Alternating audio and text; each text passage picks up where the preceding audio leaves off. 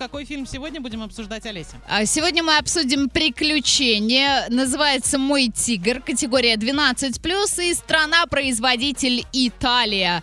Если честно, трейлер не смотрела, но судя по отзывам, мне кажется, это плюс-минус история «Смотрела ли ты «Жизнь Пи»?»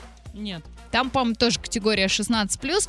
Во всяком случае, там тоже есть тигр и тоже есть очаровательный мальчик. Итак, отзывы. Очень милый семейный фильм. Моим детям 7, 10 и 11 лет зашло абсолютно все. И сюжет, и съемки, и природа. И, конечно, сам главный герой тигренок. Фильм, правда, очень трогательный. Дети смотрели не отрываясь. Если хотите отвлечься от новостей и провести время с ребенком в кино, так чтобы и взрослым было не скучно, то этот фильм отлично подойдет.